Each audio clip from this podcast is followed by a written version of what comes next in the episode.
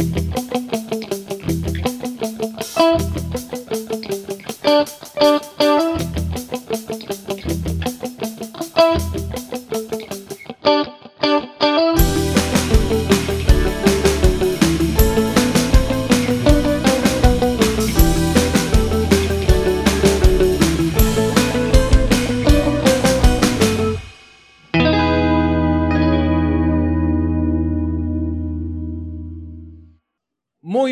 bienvenidos a todos y todas. Mi nombre es Juanchi. Mi nombre es Santi y les damos las bienvenidas al episodio número 15 de DLC de tu contenido extra. ¿Cómo Ya estás, son- Juanchi? Ya son 15, che. La verdad que Sí. un montón. Eh, nada, si nos están siguiendo, muchísimas gracias. Si no lo están haciendo, háganlo, por supuesto. En todas Sí. nuestras redes, principalmente en Instagram, arroba escucha.dlc. Allí van a poder encontrar todos los capítulos, el link a nuestro Spotify y puedan a poder disfrutar de todos los episodios anteriores a este y este y también los que siguen. Y hoy tenemos un tema.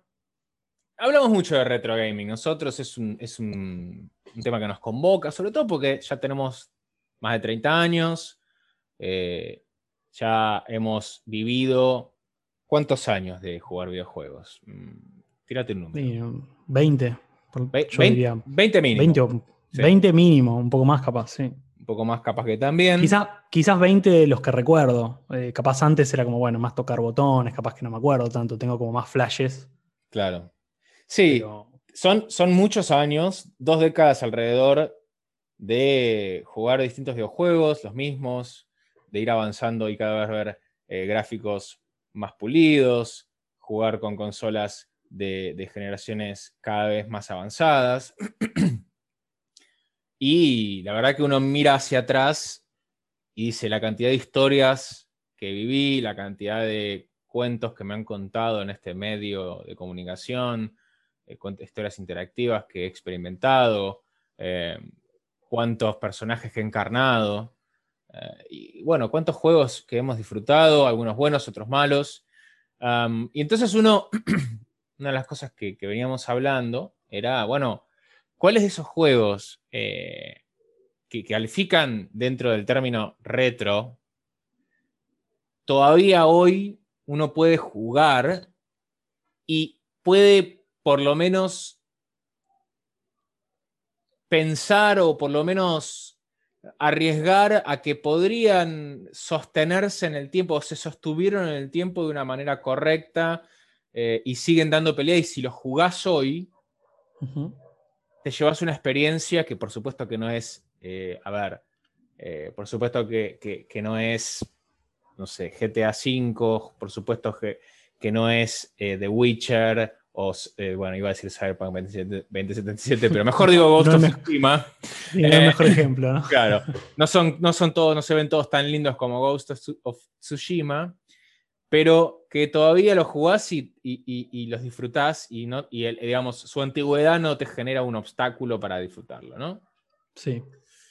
Sí, Y- juegos que envejecieron bien, básicamente. Eh, Exacto. que en su momento probablemente eran, digamos, lo más alto, lo más innovador eh, y, y los, que, los juegos que quizás empujaban al límite a la consola y a sus procesadores y motores y demás, y, y incluso a, a los diferentes equipos de desarrollo eh, en, esos estudios que sacaron esos juegos, pero bueno, que obviamente estamos hablando de juegos retro, estamos hablando de juegos probablemente con 20 años por lo menos eh, de edad, y sí, si los comparás con cualquier cosa de última generación, eh, bueno, ya ni última, digo, con cualquier cosa de PlayStation 4, que ya ni siquiera es la última generación, por supuesto que pierden la batalla en ese sentido, pero que si vos lográs abstraerte un poco y mirarlo, decís, bueno, sí, se ve viejo, pero no es algo que es injugable desde, desde- o sea, no es algo que no se puede jugar por el aspecto visual, digamos. Sí, y me parece que uno de los criterios, por lo menos mi criterio de selección, ha sido, bueno, ¿qué juego, ¿a qué juegos he vuelto? Y los he disfrutado aún eh, en paralelo a, tener eh, una PlayStation 4, una Nintendo Switch o una computadora, digamos, eh, Sí. eh, con los que juego juegos actuales, digamos. ¿Cuáles son esos juegos a los que puedo volver o que directamente he jugado por primera vez después de mis 25 años y los he disfrutado y he dicho, pa, qué juegazo, pa, qué juegazo. Em, no sé, se me ocurren algunos. Em, y, se me ocurren también, y, es difícil, digamos, primero hay que definir lo que, es, lo que es un juego retro. ¿Cómo lo definiría? O sea, vos sos, vos sos el diccionario aquí en esta, en esta pareja y, en esta pareja eh, podcastera, y me gustaría que, que, expliques a qué nos referimos con eso. Bueno, em, antes que nada hago alguna aclaración por las dudas para la gente que está escuchando, que estoy con un montón de ruidos en mi casa. Eh, parece que muchos vecinos han salido en este momento a hacer diferentes cosas y hay muchos ruidos, así que aclaro por las dudas. Estamos en pandemia, estamos eh, todos en nuestras casas. Si no estuviésemos en este contexto, estaríamos grabando quizás en un ambiente más cuidado. Más controlado, ¿no? Es lo que se puede en este contexto en donde no, tenemos acceso a, herramientas o ámbitos en donde sí, que sí tendríamos estando en un contexto normal. Normal, completamente. Pero bueno, volviendo al tema, a mí me parece que lo que determina un poco lo que es retro gaming en este momento es, eh, creo que todo lo, todo lo anterior a la, década del 2000, digamos, todo lo que es 2000 para atrás, eh, llámese consolas obviamente de 8 bits y de 16 bits, o sea, NES, Sega Genesis, Super Nintendo, pero también incluso las que fueron un poco más allá, o sea, por ejemplo, PlayStation 1, eh, que era una consola de 32 bits, Nintendo 64, que lo duplicaba, pero incluso vos mirás esos juegos y todavía podés reconocer que no había existido, digamos, esa, no, había saltado todavía la tecnología como para decir, ah, ok, esto empieza a tener cierto fotorrealismo, por decirlo de alguna manera. El 3D eran, eran puros polígonos. Exacto, o sea, por más de que había tres dimensiones y se estaba empujando muchísimo, no sé, por ejemplo, eh, no sé, Super Mario 64, uno de los probablemente plataformeros en 3D mejores de la historia, fue el primer juego que incorporó la cámara 360 alrededor del personaje, ¿no? Una cosa básica, digamos, que hoy, por supuesto, damos por hecho, pero que para el momento era una, un, límite, digamos, o, un desafío muy complejo para abordar desde la, desde la programación. Entonces a mí me parece que lo más fácil, digamos, en términos prácticos para poner esta, esta definición es, digo, tomar un juego de PlayStation 1, por ejemplo, y tomar un juego de la misma franquicia en PlayStation 2. PlayStation 2, por supuesto, posterior, ¿no? Entonces, yo creo que ahí hubo un salto gráfico de muchísima calidad y por eso muchos a la, a la, a la generación de PlayStation 2 la, de alguna forma la bautizan como, bueno, la la revolución, si se quiere, ¿no? La revolución en cuanto a tecnología y en cuanto a, lo visual. Porque, bueno, mucho como sucedió, por ejemplo, con la NES y la Super Nintendo, hubo ahí lo mismo. O sea, PlayStation 1 sentó las bases de un montón de cosas, PlayStation 2 vino varios años después y le dio una revolución completa, sobre todo en lo que es el aspecto visual. Y eso que permite decir, te permitía, al menos en ese momento, como encontrar una correlación, digamos, entre lo que se quería desarrollar y el producto final. Cosa que en, los, en las generaciones anteriores era muy complicado. Entonces, para mí, el, aspecto visual es algo que definitivamente te dice como, ok, esto se ve retro, o sea, se ve antiguo, lo cual, como decía antes, no significa que no haya envejecido bien y que no tenga todavía vigencia. Eso es para mí un poco, muy a grandes rasgos la definición. Pero, por supuesto que es muy relativa y no es que hay una, una bajada, digamos, no es que existe una, decir, bueno, retro es tal cosa. Es como medio relativo Mm, en mi opinión, esto es lo más relevante. Perfecto, bueno, entonces habiendo definido eh, eh, el, marco teórico, eh, creo que voy a decir el primer juego que se me viene a la cabeza, a mi criterio, no el primer juego que se me viene a la cabeza, miento, el juego más antiguo que se me viene a la cabeza y que todavía para mí, si lo jugás hoy, entendés por qué fue tan importante y eh, creo que lo podés disfrutar. Eh, puedes disfrutar la tensión, puedes disfrutar un poco el terror, puedes disfrutar eh, el, miedo quizás o el encierro que genera el Wolfenstein 3D, que es un juego, a ver, que cuando salió Doom era Wolfenstein y Doom, digamos, eran esos esos dos juegos eh, y lo que, se lo que bautizó eh, e, el género de, FPS o, shooter en primera persona, eh, Wolfenstein 3D salió en 1992 para la DOS. Para todos aquellos que no sepan lo que es la DOS, no había sistemas operativos por ventanas que, vino a integrar Windows, para la redundancia, posteriormente, sino que era todo la, plataforma, el CMD, eh, la ventanita negra, bueno, eso, era el, eh, donde podías hablar con la computadora, digamos, y, seleccionar los archivos y interactuar con ellos eh, era, eso era todo. Y Wolfenstein 3D eh, es un juego que a mí, yo lo puedo jugar hoy y yo, entiendo que si ustedes buscan en, Google imágenes, van a decir, pero esto es, ¿qué es esto? pero les puedo asegurar que pruébenlo y van a entender por qué fue tan importante este juego. El lo laberíntico que tiene, los pasadizos secretos y encontrarlos, eh, eh, un poco el sigilo, ¿no? Llevándonos al, capítulo anterior de DLC. Eh, esa sensación de en cualquier momento me cruzo con un soldado nazi y estoy solo y tengo, y tengo recursos limitados y esta puerta qué tiene detrás, si tendrá un jefe o no. Y sí, ciertamente los gráficos son antiguos, pero la sensación que genera y, el combate, eh, eh, digamos, el, la fidelidad del género shooter y lo, y lo que generó en la, en la, industria, para mí, vos lo jugás hoy y, decís, eh, esto salió en el 92, no lo puedo creer. Y, estaba en un disquete. Sí.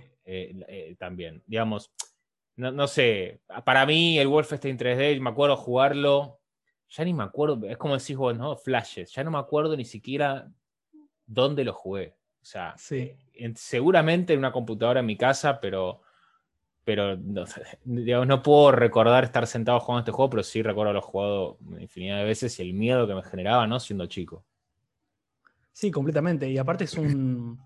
O sea, no solo es que instaura eh, un, sí, un género, ¿no? Es, es, fundamental para un género, sino que, bueno, también lanza una franquicia que, bueno, justo también, como decís, en, los episodios pasados que veníamos hablando un poco de espías, veníamos hablando un poco de, la guerra mundial y demás, instaura como una, una, línea narrativa también como bastante polémica y, digamos como, como edgy, ¿no? Como que se la juegan, hablan un poco del holocausto, del nazismo, o sea, eh, me parece como una temática, o sea, desde el punto de vista narrativo también como jugado, eh, y desde el aspecto visual, si bien sí, quizás no es, a ver, un juego que vos lo recuerdes ahora por, por, o sea, porque era visualmente algo atractivo y demás, me acuerdo, sí, quizás lo más, lo, que no, como flash me queda en la cabeza son esas puertas azules eh, y, lo laberíntico que era todo, ¿no? Y lo,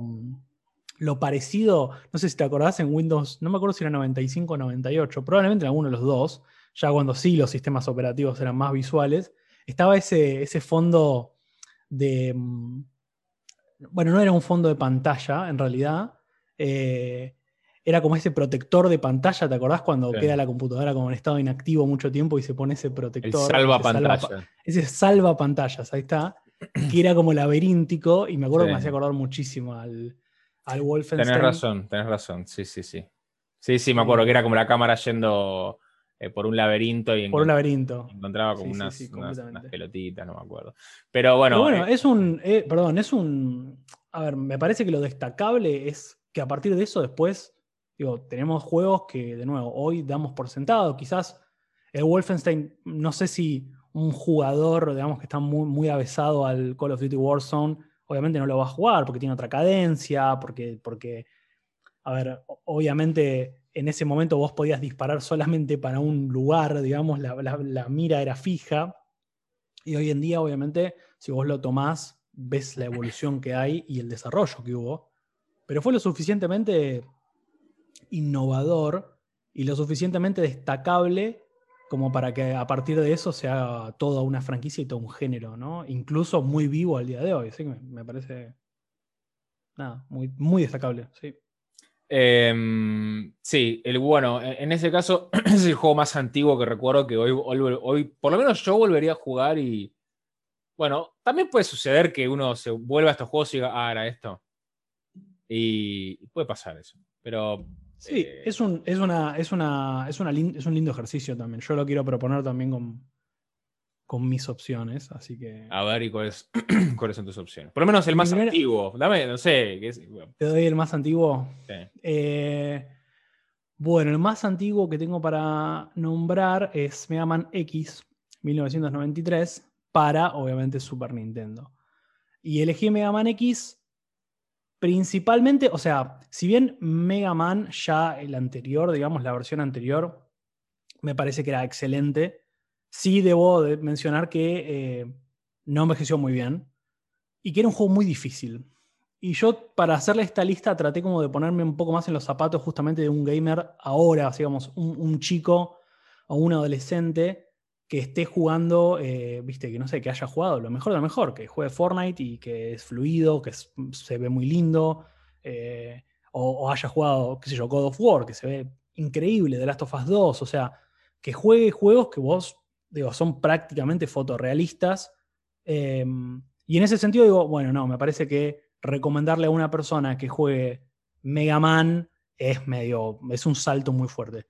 Por eso elegí Mega Man X, que es un poco más fácil, que tiene, en mi, en, mi opinión, una de las mejores bandas de sonido que le harían básicamente mover la cabeza, mover los pies a cualquiera, digamos, esa, esa música retro de 16 bits espectacular, eh, que no solo tipo, tiene un montón de nostalgia, sino que la podés escuchar en cualquier momento, está, está buenísima.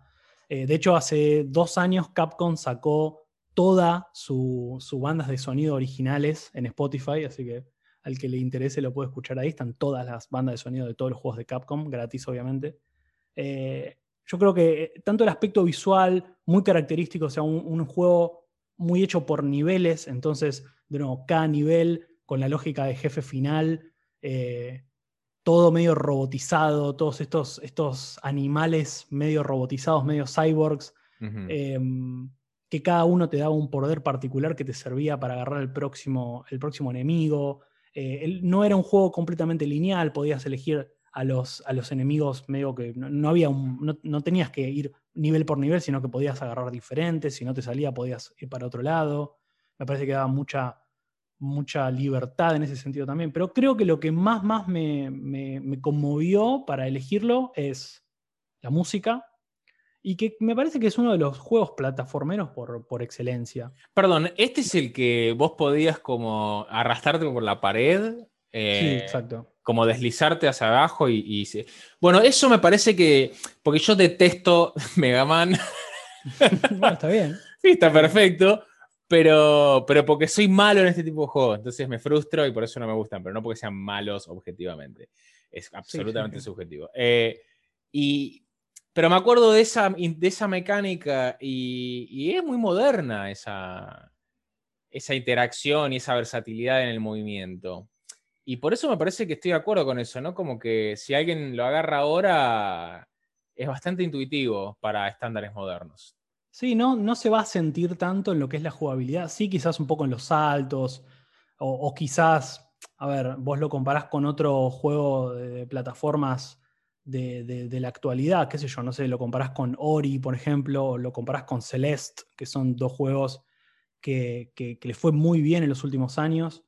Y obviamente, digo, la fluidez no está ahí. Digamos, vos a veces podés hasta, vas a, renegar contra el juego porque capaz querés saltar, te moves y los movimientos son un poco duros. Mm. Entonces, capaz que querés caer en una plataforma particular y te va a costar un poco. Pero me parece que es bastante innovador igual y que, como vos decís, sería bastante fácil, digamos, de aprender. Por ejemplo, tiene cosas lógicas, como, bueno, el grappling contra la pared o el dash hacia adelante y hacia atrás. O, por ejemplo, saltar y mantener eh, el botón de disparo apretado para hacer un disparo más grande. O sea, son todas mecánicas que siguieron en, el, tiempo, que siguen actualizando, que siguen usándose, que digo, eh, siguen siendo, que por ejemplo, no sé, me acuerdo hace un tiempito cuando salió Cuphead, que era un a ver, increíble, la rompió toda el Cuphead como plataformero y por la dificultad que tenía. Pero me acuerdo que al principio había como una suerte de tutorial de cómo hacer un dash, por ejemplo. Era como, está fuera de lugar esto, es como muy obvio para la gente que juega juegos de plataformas. en dos dimensiones. Claro, pero en términos eh, de experiencia de usuario sería impensado no poner un... Bueno, hay algunos juegos que no lo hacen, pero son más bordes, son más de nicho. Eh, un juego independiente como ese que claramente, bueno, después eh, esa empresa, bueno, esa familia terminó tapada en plata por... por sí, sí, sí, fue muy bien. Pero nada, me parece que también ese tipo de cosas apuntaban a, un público más amplio, ¿no? A, todos los que pudieran. Por eso no, quizás no apostaban a que ya supiese algo el jugador. Sí, completamente. Pero bueno, básicamente es. Mi, lógica fue la música, que es espectacular, que si no la escucharon, seguramente alguna vez escucharon algo de, Mega Man X en ese sentido. Me parece que los colores, me parece que las, las diferencias entre los niveles, la variedad que había, la rejugabilidad. Había, tenía una cosa también Mega X muy buena que era el tema de los códigos, ¿no? Como para, para poder saltearte algunas pantallas y eso es algo también bastante, bastante actual. Eh, y bueno, es esto, el, género del, platforming es algo que está muy vivo. Juegos como, bueno, dijimos, Ori, los dos que tiene, Celeste, Hollow Knight, Fez, Limbo, Inside. Claro, sí, eh, Shovel Knight. Eh, Correcto, sí. Spelunky bueno, Cuphead. También. a mí me parece que... Es más Metroidvania, no sé. No, a ver, obvio, hay, muchos de los que acabo de mencionar que tienen conceptos, digamos, de Metroidvania, pero que juegan, digamos, que cuyo, cuyo setting o contexto o forma de interactuar con el mundo es en plataformas, o sea, digamos, es, eh, a eso me refiero, ¿no? Eh, quizás no todos son plataformeros por excelencia, no todos son, no sé, Meat Boy, ponele, quizás uno de los sí, más Sí, pero claramente, digamos, esto también es un punto que quería hacer, eh, digamos, todos, muchos de estos juegos que establecieron un género, ¿no? Eh, está bien, eh, Mega Man X no estableció el género de plataforma porque es, eh, probablemente el género más antiguo del gaming. En realidad, bueno, no, pero es de los más antiguos. Y entonces muchos de estos juegos justamente pasan la prueba del paso del tiempo porque, porque establecieron géneros. Wolfenstein con el FPS, Mega Man X con plataformas. A ver, ahí podría mencionar Sonic Knuckles, que me acuerdo jugarlo en la Sega Genesis eh, eh, en la casa de mis padres. Y también, digamos, tiene eh, un montón de cosas bastante adelantadas ese juego, al igual que Mega Man X. También, bueno, la música, pero, digamos, tenía muy buenos gráficos para la época. Tenía, era bastante versátil en lo que podías y no podías hacer. Y los, tenía, tenía algunas pantallas o niveles muy interesantes visualmente que, también que, integraba elementos como flotar en el aire o, también eh, jugar con, las paredes.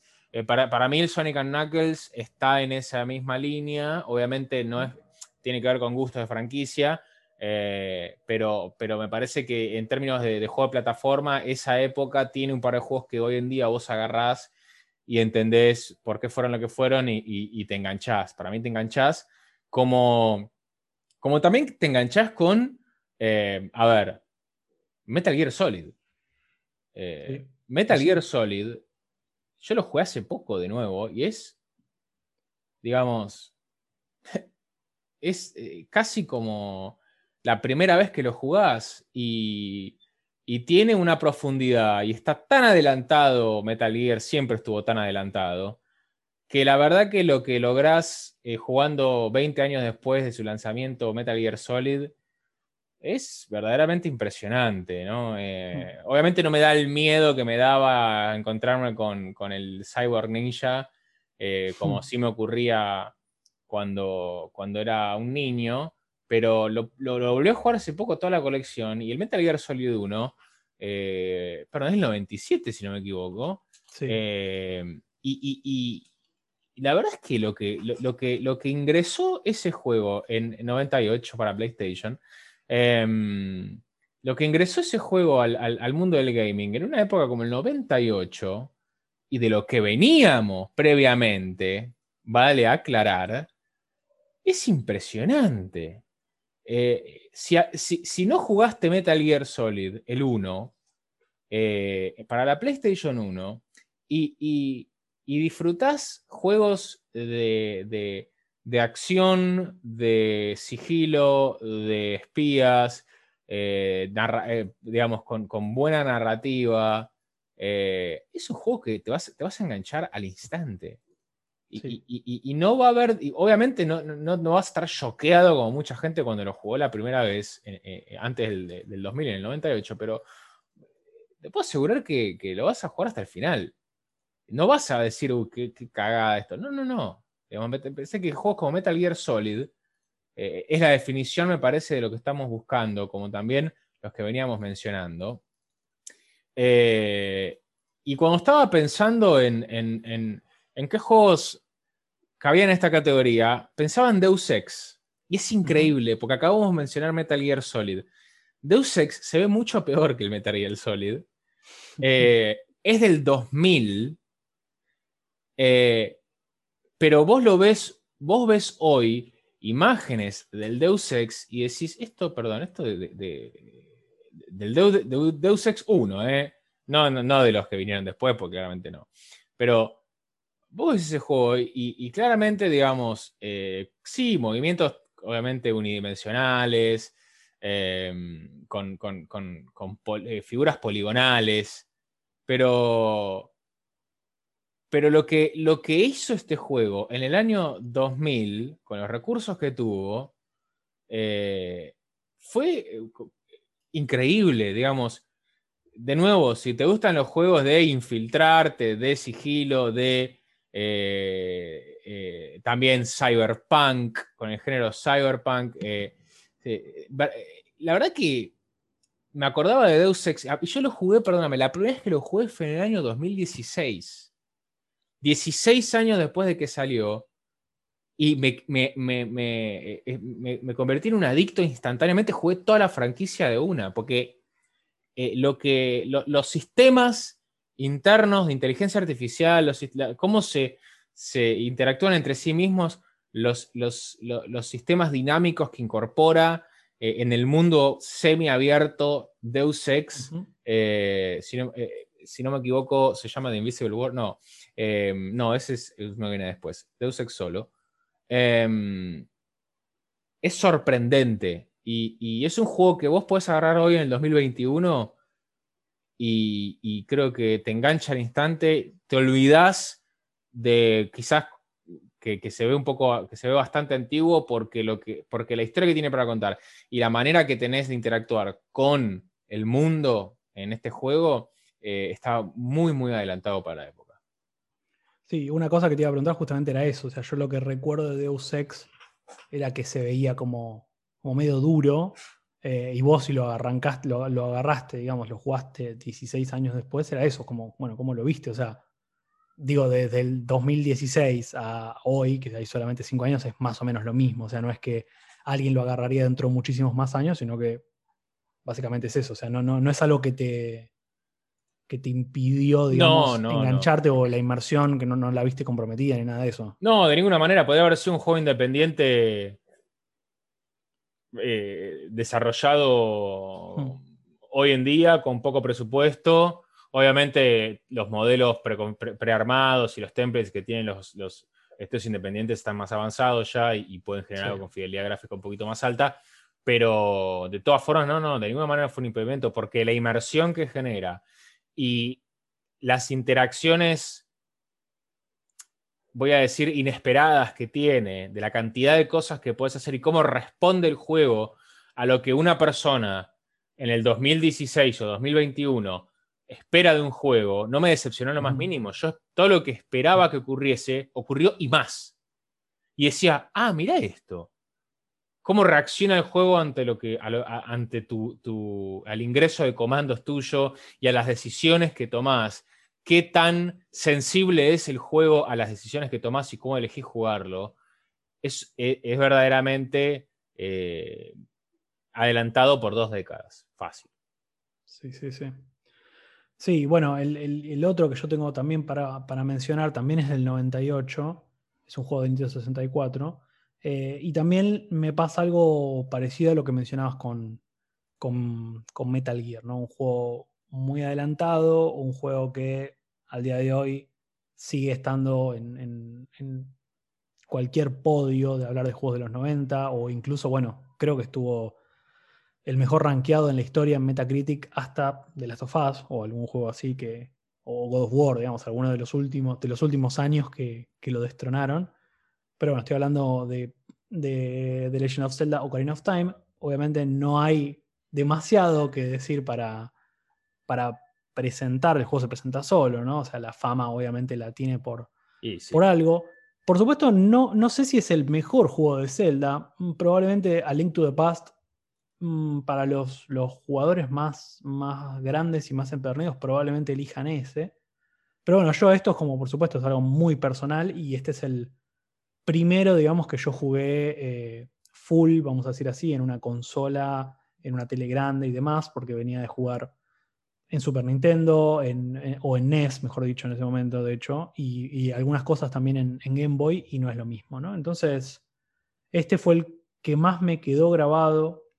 Y de nuevo, me parece que envejeció muchísimo, me, me parece que presentó elementos muy importantes para lo que fueron muchos juegos que vinieron después. Y de nuevo, poniéndome un poco en los zapatos, o sea, tratando de empatizar en cómo un jugador ve los juegos hoy o qué cosas espera, eh, me parece que este juego tiene todo eso. O sea, se ve bien, tiene, desde el, aspecto audiovisual es hermoso, la música obviamente, está, bueno, justo en este juego incluso tenías que tocar una ocarina, digamos. sí, la música, la música, de, Ocarina of Time es superior. Es icónica. Y todas las diferentes canciones que tenés que tocar, o sea, eh, eh, cualquier, eh, no sé, lista de, de música de videojuegos que pongas para estudiar o para jugar o para lo que sea, va a tener temas, digamos, que... Sí, o un cover, viste, metalero de, de, alguna de, las canciones, que porque aparte es un juego que revuelve alrededor de la música, ¿no? Alrededor de la música, sí, sí, totalmente. Entonces, tiene a mí desde el aspecto audiovisual es algo espectacular. Em, es muy desafiante, es un juego que en ese momento si te trababas, era de esos juegos que tenías que comprar una revista para saber cómo pasarlo, preguntarle a alguien, pues no había Google. Y, ahí, yo me pasó, a mí me pasó que lo jugué también mucho tiempo después, también. Indudablemente envejeció espectacularmente bien y, no podía pasarlo y tuve que buscar cómo hacer para, para, para, pasar, porque es muy desafiante y, pide mucho de uno en algunas cuestiones y, devuelve bien, eh, digamos, es muy recompensante, digamos, este, eh, avanzar en ese juego, sin dudas, sí, es icónico por algo.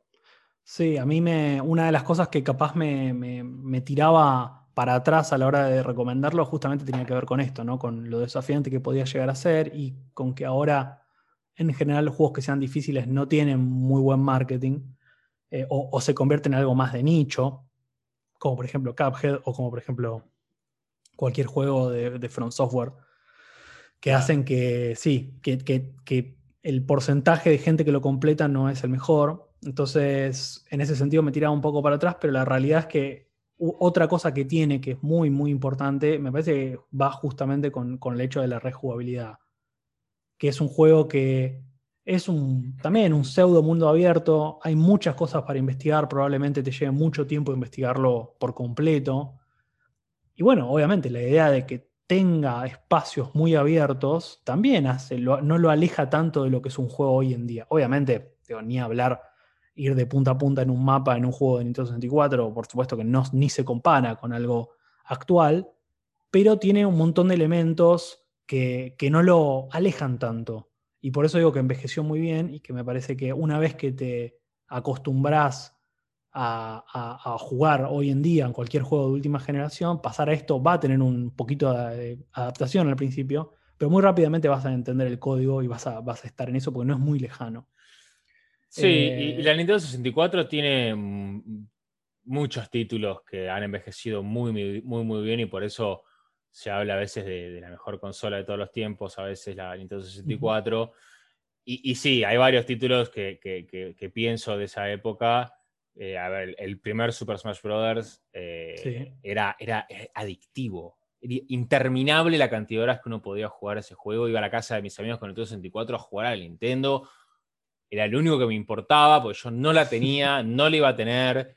Y, me pasaba horas jugando al Super Smash, al, al 007 GoldenEye, uno de los mejores juegos de tiros en primera persona de esa Un hermoso aspecto multiplayer también. Con el mejor aspecto multiplayer de sillón, con pantalla partida. Ustedes no saben, quizás, algunos de los que están escuchando, lo que es eso.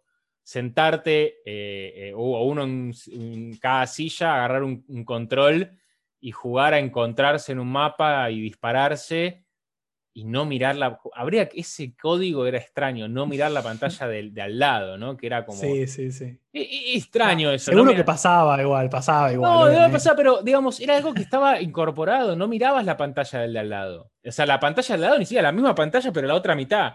Para ver qué estaba haciendo el otro. La, tele. La única manera de jugar multiplayer era, que la tele partiera la pantalla a la mitad y jugara a mitad cada uno. Y si, eh, eh, también, bueno, me acuerdo del el Perfect Dark en ese sentido también muchos juegos de la Nintendo 64, Mario Party, el primer Mario Party también, son juegos que puedes jugar hoy en día sin problema, el primer Mario Party, de hecho te diría que es mejor que los últimos. Sí, sí, el primero y el segundo. Particularmente el segundo a mí me, gusta un poco más, pero sí, cualquiera, digamos, de los que, de los que son de Nintendo 64 son mucho mejores que los últimos, completamente. Eh, pero hay muchos juegos, ¿no? De, digamos, de, bueno, sobre todo Nintendo. Nintendo ha hecho muchos juegos memorables que puedo jugar hoy en día sin problema.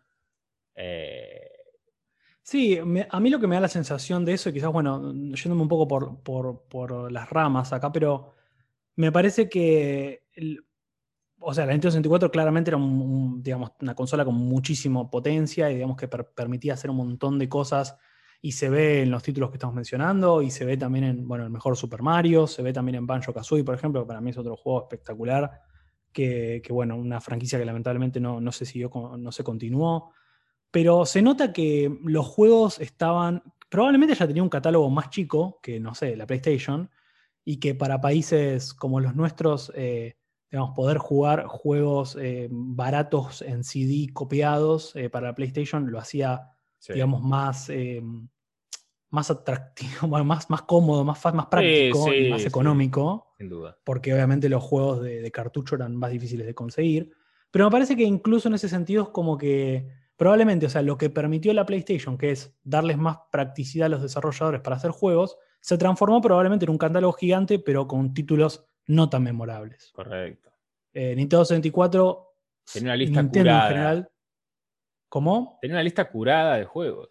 Muy curado, era muy curado y se notaba que muchos juegos tenían mucho corazón y, que estaban pensados realmente para, para, o sea, como adelantados. Eh, y bueno, claramente, o sea, para mí el, punto más, más alto, al menos en lo que a mí, obviamente Super Mario es espectacular, ¿no? Pero digo, a mí Zelda en ese sentido, Ocarina of Time, eh, me parece espectacular, me parece que, es eso, un juego muy, muy bien desarrollado, con un mundo pseudo abierto, con, digamos, visuales y, variedades de, enemigos, variedades de lugares para recorrer, los templos, me parece que la dinámica de los templos particulares es muy buena porque cada mundo en particular te pide algo específico y te pide que trabajes y juegues de una manera específica con puzzles muy, muy bien pensados.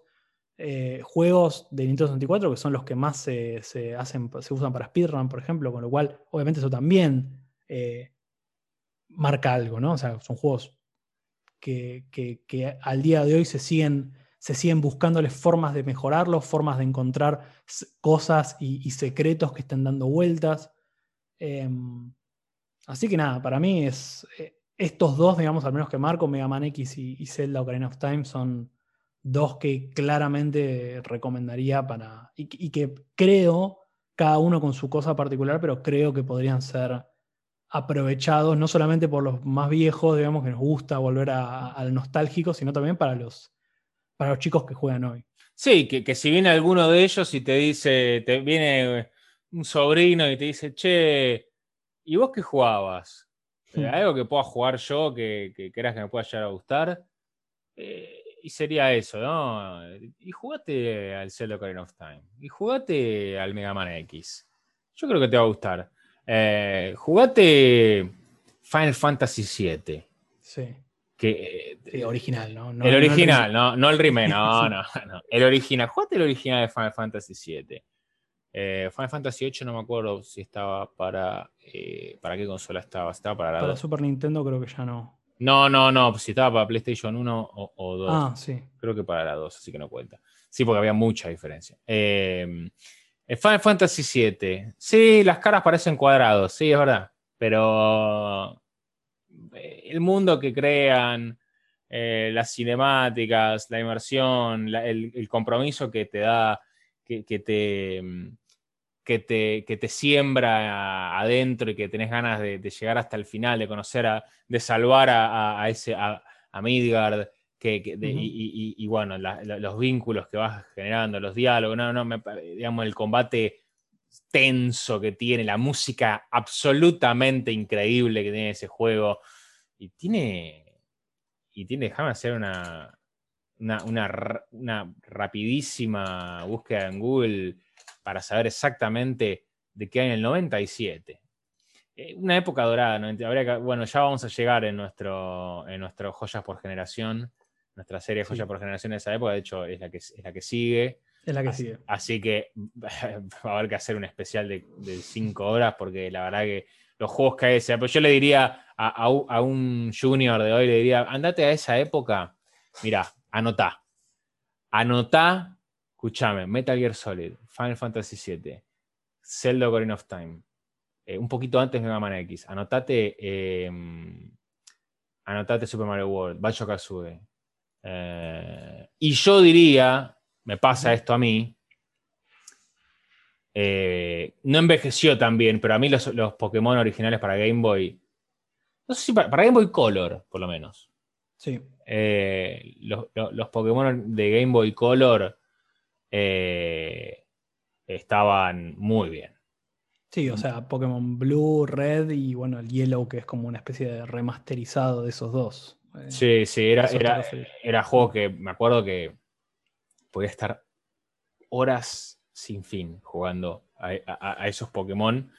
Y, y, me parece que está bien. Bueno, es la semilla, eh, ahí nació el género de juegos de Pokémon, digamos. Eh, y, es innegable la, relevancia que han tenido. Y por supuesto, bueno, si no han envejecido tan bien, es verdad.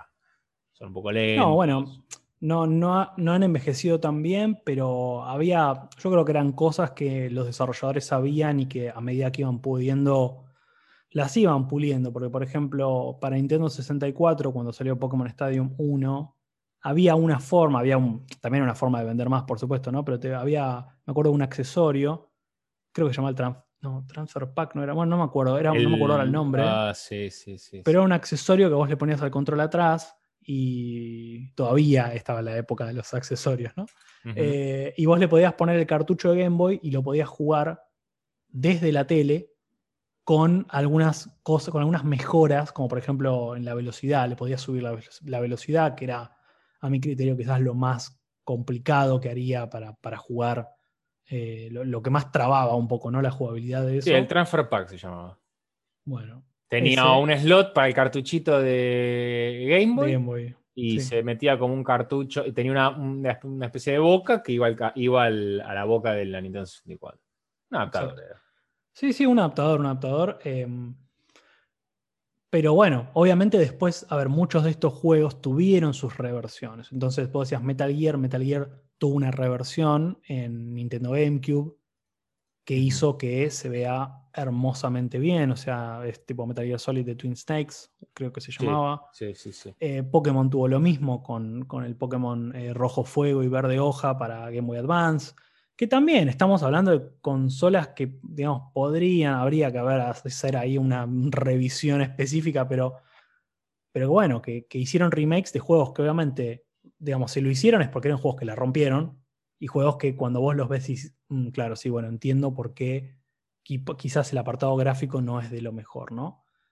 Pero bueno, también tomando, y ya para cerrar de mi lado, pero también tomando un poco el ejemplo de Metal Gear eh, y de esto justamente que hablamos de lo retro, ¿no? Si vos tomás, para quien haya jugado Metal Gear Solid 1 en PlayStation y Metal Gear Solid 2 en PlayStation, el cambio visual es tremendo. Sí, sí, es impresionante, parece otra cosa, parece, o sea, es increíble. E incluso, nada, o sea, si bien te hace eso, que, que, está bueno, hace que el juego se vea mejor, no, quizás no lo fue tanto en la historia, ¿no? Metal Gear Solid 2 capaz para otro momento, ¿no? Pero capaz como un poco eh, discutido, ¿no? El juego, todo el mundo esperaba, esperaba, esperaba la continuación y bueno, quizás no fue lo que la gente esperaba y quizás, capaz eso es mente troll, digamos, de Kojima, ¿no? Pero, pero bueno, para limitarnos estrictamente a lo que es el, el podcast de hoy, ahí está la diferencia. O sea, ahí se nota claramente el salto tecnológico y el pulido que hubo a nivel visual y que bueno, para mí ya un juego de PlayStation 2 claramente no, no por más viejo que, sea en tiempo, no, no entra dentro de, una movida de retro gaming o no de una categoría de retro No, totalmente, totalmente. Por eso te decía, entre Final Fantasy 7 y 8 no lo podía poner al 8 porque era un, fue un salto abismal de, calidad gráfica. Em, pero bueno, hasta aquí hemos llegado entonces con el episodio número 15 de DLC, tu contenido extra, hablando de juegos retro que vos podés hoy, eh, a los que podés hoy volver y que se sienten vigentes, ¿no? Eh, después vemos qué título le ponemos porque claramente ese no puede ser. Em, es muy largo.